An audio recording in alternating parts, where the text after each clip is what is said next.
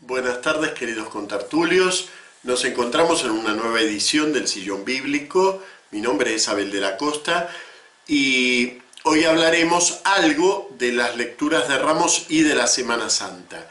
Como hemos tratado esta semana la pasión del Señor, o por lo menos cierta aproximación literaria a la pasión del Señor, entonces obviamente no vamos a tomar el texto central del Domingo de Ramos, que es la pasión, sino que me gustaría hacer algún comentario un poquito colateral respecto del primer evangelio que leemos mañana. Mañana se leen dos evangelios, uno antes de la procesión, que es el evangelio de la entrada de Jesús en Jerusalén, y luego ya la pasión. Lamentablemente no podremos celebrar demasiado el Domingo de Ramos bien como corresponde, es decir, con los ramos, con la pequeña procesión, eh, hasta el templo. Pero bueno, aproximándonos a los textos también lograremos meternos un poco en su clima y en su significado. Mañana leemos este episodio en la versión de San Mateo. Este episodio de la entrada de Jesús en Jerusalén montado en el, burro eh, está en los cuatro evangelios. ¿eh? Es uno de esos pocos textos de cuádruple tradición, o sea, está en los tres sinópticos y está también en Juan. En el caso de Mateo, claro, cada uno tiene una, alguna particularidad, ¿no? Ustedes saben que nunca son exactamente iguales. En el caso de San Mateo, a veces da lugar un poco a broma este modo que tiene él de tratar la escena de la entrada en Jerusalén, sobre todo el tema del, del burro, ¿no? En particular. Vamos a leerlo, dice así. Dice, Jesús envió a dos de sus discípulos diciéndoles, vayan al pueblo que está enfrente e inmediatamente encontrarán una asna atada junto con su cría. Desátenla y tráiganmelos. Y si alguien les dice algo, respondan. Esto sucedió para que se cumpliera lo anunciado por el profeta. Digan a la hija de Sión, mira que tu rey viene hacia ti, humilde y montado sobre un asna, sobre la cría de un animal de carga. Para Mateo parece que son dos animales, parece bastante claro. ¿eh? Habla en plural, eh, tráiganmelos, este, y el Señor los necesita, los va a devolver enseguida. Es claro que Zacarías no está hablando de dos animales, está hablando de uno. Eh, es una forma de expresión poética muy propia de la Biblia, que es el paralelismo, es decir, cuando utilizo la misma expresión repetida dos veces, pero no estoy refiriéndome a dos cosas distintas. ¿eh? Eh, he aquí que viene tu rey, humilde y montado sobre un asna, sobre la cría de un animal de carga. La cría de un animal de carga es simple, la simple repetición de un asna. Pero ese paralelismo poético San Mateo lo interpretó de una manera muy particular. Y algunos dicen, bueno, eh, qué, poca, qué poca penetración poética en el texto, ¿no? He leído varias veces ese tipo de observaciones sobre San Mateo, como que es demasiado literalista, demasiado apegado a la, a la letra original sin penetrar en ese sentido. En realidad cuando nos adentramos en San Mateo no es nada literalista, al contrario, en realidad le sabe sacar punta a los textos y sabe, digamos, percibir aspectos no dichos de manera directa en la letra del texto. A lo largo de todo su evangelio, porque saben que su evangelio es el que más cita el Antiguo Testamento. Entonces realmente esta esta especie de literalismo llama la atención. Claro, lo primero que tenemos que darnos cuenta es que estamos en un escritor que le habla a un público que normalmente no va a leer el texto del Antiguo Testamento. No es que, ah, acá hay una cita de que es lo que hacemos nosotros, ¿no? Acá hay una cita de Zacarías, me voy a Zacarías y lo leo. Acá hay una de Isaías, me voy a Isaías y lo leo. Esa posibilidad la tengo yo porque tengo varias Biblias. ¿eh? Pero el hombre antiguo al que se dirige el Evangelio de San Mateo no tiene esa posibilidad. Entonces, más que literalismo, yo creo que hay que achacar esta especie de, de minuciosidad que tuvo San Mateo para citarlo, al hecho de que él no quería que a su, que a su oyente se le escapara la cita de, Zacarías. ¿eh? Es decir, quiso que se le representara exactamente lo que dice Zacarías. Un asno y la cría de un animal de carga. Es decir, que se le representara mentalmente eso que dice Zacarías. Independientemente de que es un poco absurda la idea de que Jesús va montado en dos animales. ¿eh? Y además no creo que sea eso lo que imagina San Mateo. Simplemente él quiere que no perdamos de vista la cita. Esto nos orienta en algo importante, que es que esta cita contiene, y eso ya nos tiene que hacer pensar que es un texto de cuádruple tradición, y que además un autor como San Mateo hace tanta insistencia en la cita, contiene algo importante. Nosotros eh, en general pensamos esto desde el punto de vista de la humildad de Jesús. De hecho, la mención de la humildad es explícita en la cita. He aquí que viene tu rey hacia ti, humilde y montado sobre un asna. Entonces, como es explícita la humildad y para nosotros el asna no significa ninguna otra cosa, eh, entonces en general lo remitimos a la humildad y ya está. Pero en realidad la cita de Zacarías tiene su miga. ¿Por qué? Porque esta imagen del rey que viene montado en un asna tiene referencias dentro de la Biblia. Entonces, vamos a ver las dos referencias principales, puede haber más, ¿eh? pero las dos referencias principales que tiene. La primera que voy a mencionar es eh, en Génesis, Génesis 49, 10. Espérenme que la busco, que esta Biblia electrónica no me resulta... Miren que yo normalmente me llevo bien con estos bichos, ¿eh? pero esta no la elegí bien para la charla. Ahí está, 49.10.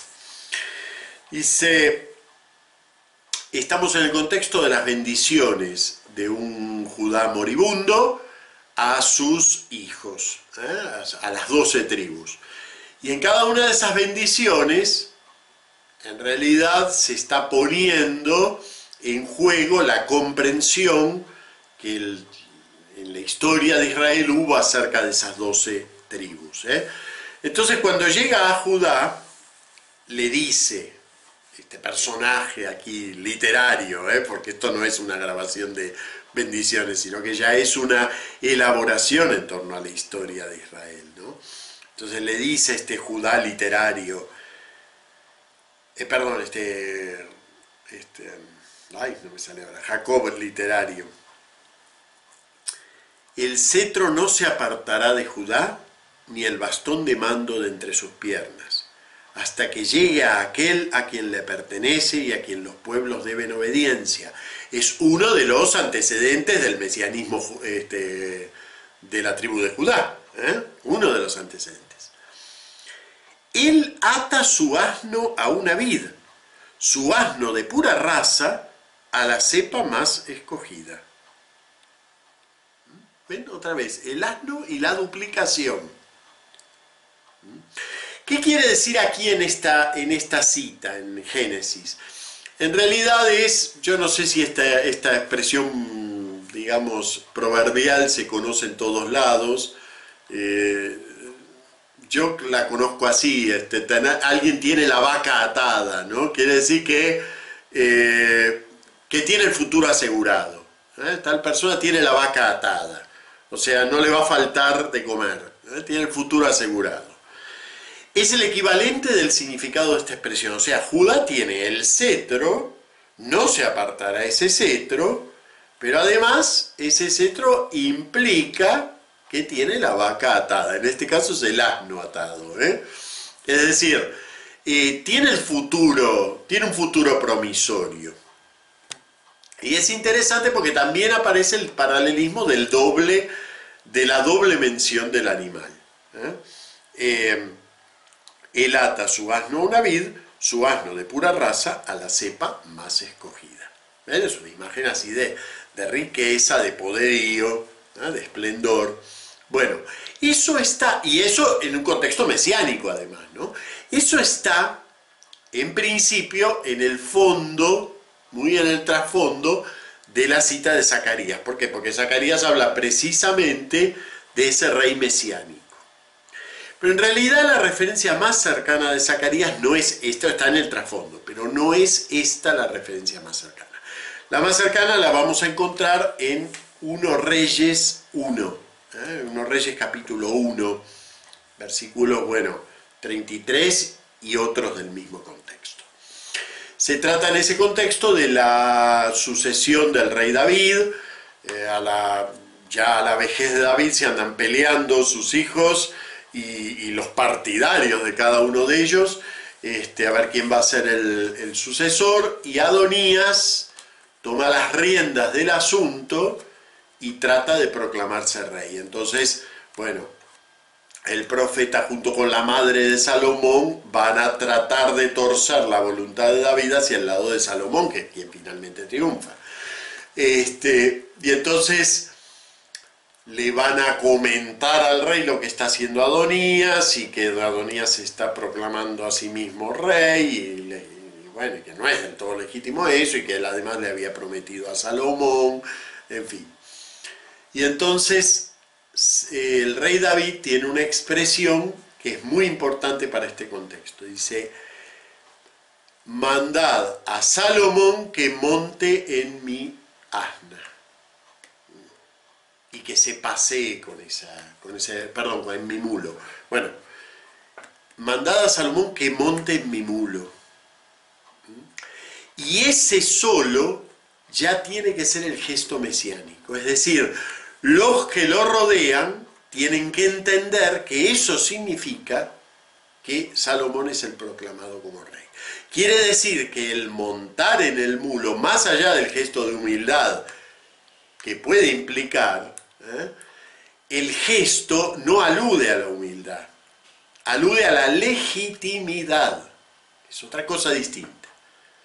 Y por ese lado viene la cita que se hace al inicio de esta Semana Santa. Es decir, cuando va a empezar esta Semana Santa, lo primero que verificamos es que este rey que va a ser humillado, que va a ser escarnecido, ¿eh? que no va a parecer un rey, que va a aparecer con, el rostro este, desfigurado, siguiendo las palabras que dice Isaías, ¿no? Sin embargo, es legítimo, es decir, no, no se va a hacer rey después, no es una proclamación posterior, no forma parte de su camino real este, todo esto que le va a ocurrir. ¿eh? Por eso está abriendo la puerta de la Semana Santa. Bueno, muy bien.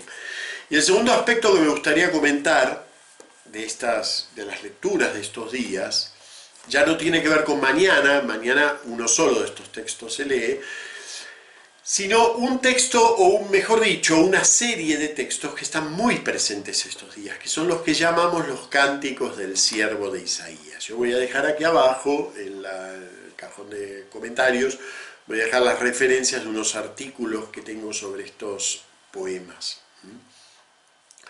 Los cánticos del siervo se leen, bueno, varias veces en el año, pero en particular en la Semana Santa. Miren, leemos el primer cántico el lunes, el segundo el martes, el tercero el miércoles, el tercero lo leemos también mañana y el cuarto, posiblemente el más importante, lo leemos el Viernes Santo.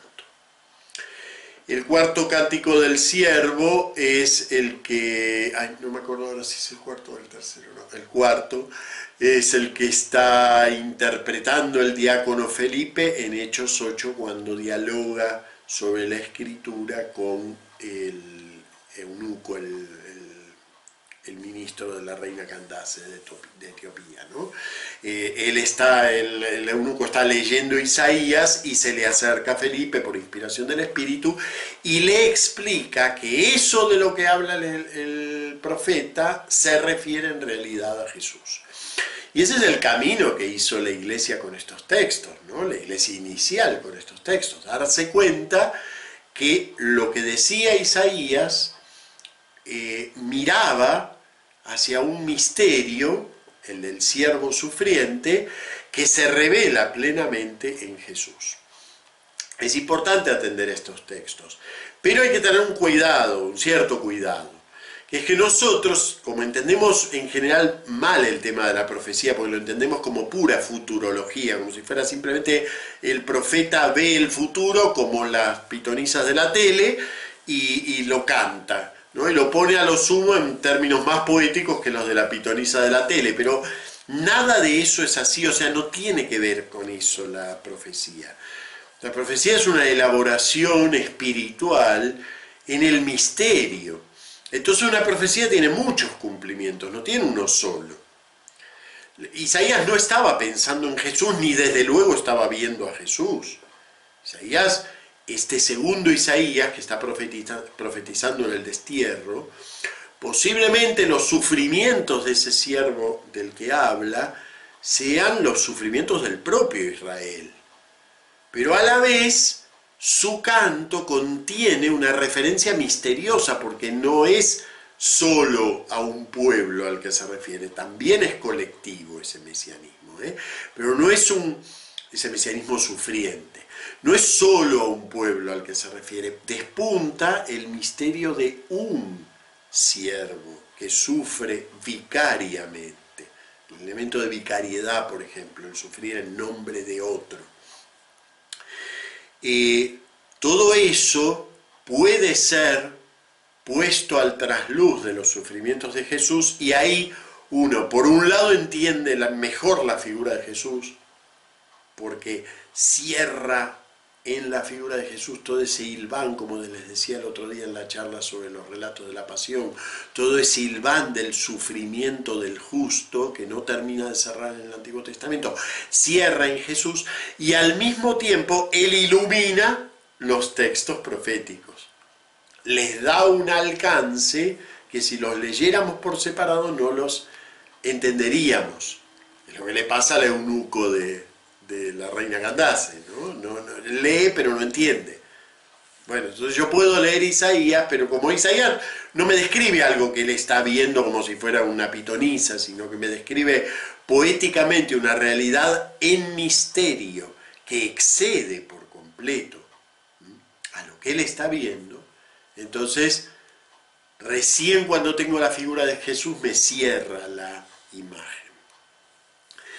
En realidad es difícil saber si estos capítulos de Isaías que van desde el 40, bueno, el segundo Isaías comienza el capítulo 40, pero estos cánticos se desenvuelven desde el 42 hasta el 53.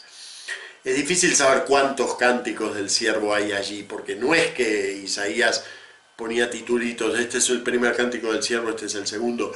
En realidad, a lo largo de la tradición lectora se han ido aislando ciertos textos. La liturgia hizo mucho por, eh, reconocer estos textos como cánticos que podían de alguna manera independizarse, hasta que a finales del siglo XIX un exégeta, eh, eh, Bernard, me parece, Bernard Dum, exégeta alemán, eh, aísla los cuatro textos y los llama cánticos, los cuatro cánticos del siervo sufriente. Y elabora toda una teoría de lectura que tuvo mucho éxito, es decir, hasta hoy nosotros hablamos de los cuatro cánticos del siervo. Pero hay que tener presente que la figura esta misteriosa del siervo es una figura fluida que va atraviesa estos capítulos de Isaías, más que ceñirse a los cuatro textos que usamos en la liturgia sería bueno que tomaran una Biblia y, los leyeran, leyeran todos esos capítulos y vean cómo va emergiendo la figura del siervo sufriente. Y un último detalle respecto del siervo sufriente, un poco al hilo de lo que les decía, que no es que el profeta está viendo a Jesús, es que el siervo sufriente es de por sí una figura que excede toda concreción. Es una figura que habla en el misterio, en el misterio del sufrimiento.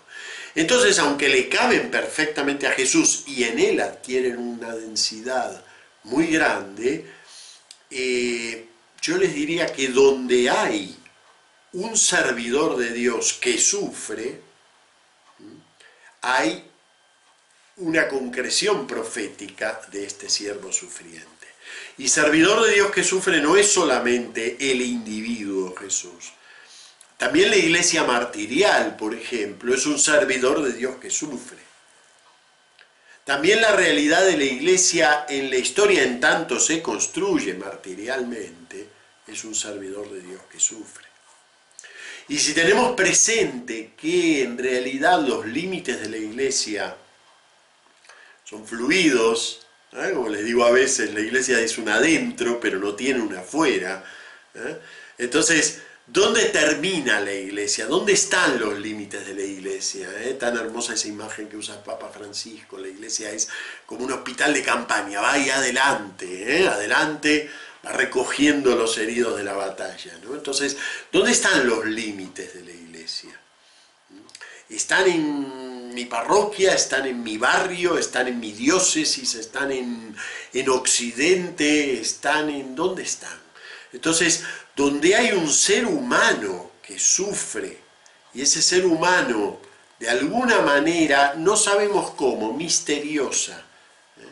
Dios está usando ese, ese potencial del sufrimiento como sufrimiento salvador, entonces allí se está realizando el siervo sufriente. Y puede esta persona no saberlo, ¿eh? esas figuras mesiánicas, como las que leemos en la literatura muchas veces, pienso en La peste de, Albert Camus y el doctor Rieu, que no es precisamente un creyente, pero, pero su entrega vicaria en el sufrimiento de los otros lo hace salvador. ¿eh? Y pienso también en el sufrimiento real, ya no literario, de mucha gente ahora, ¿no? sanitarios, eh, gente que está en la avanzadilla del dolor en este momento, y, que excede a lo que es el sufrimiento cuantificable ah, y, que podría ser meritorio. ¿eh? Este sufre en mérito de aquello. A este le pasa esto porque hizo aquello. No, ese sufrimiento es un sufrimiento no meritorio, sino en el misterio. Y entonces ese sufrimiento, los creyentes sabemos que es una usina de salvación para Dios. Dios es el único que hace algo con el sufrimiento, porque el sufrimiento es el, no sentido de la, creación. ¿eh? El único que sabe sacar ¿eh? sentido de ese sufrimiento es Dios. Entonces, donde Él está sacando sentido del sufrimiento, allí hay siervo sufriente. Allí el hombre sufriente se transforma en siervo sufriente. Bueno, muy bien. Y con esto dejamos ahora estas lecturas.